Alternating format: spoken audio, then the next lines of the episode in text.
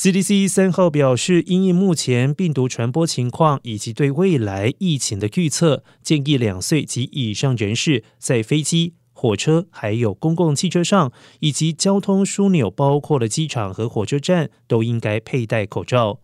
虽然之前佛州联邦法官米泽尔撤销相关口罩令的规定，但是司法部在 CDC 要求下提出了上诉，但政府内部似乎自知胜算不大。交通部长布塔朱吉三号在参议院听证会上表示，联邦政府可能不会重新实施口罩令。他解释，上诉关键不在于口罩令的规定内容，而是 CDC 是否有权强制民众戴口罩。而另外一方面，莫德纳药厂已经在上个礼拜向食品和药物管理局 FDA 提交五岁以下儿童注射超小剂量疫苗的测试数据，希望申请紧急授权使用。而辉瑞也计划最快在本月底提交相关的数据。FDA 在六月日程中预留时间，以审查两家公司提交的测试结果。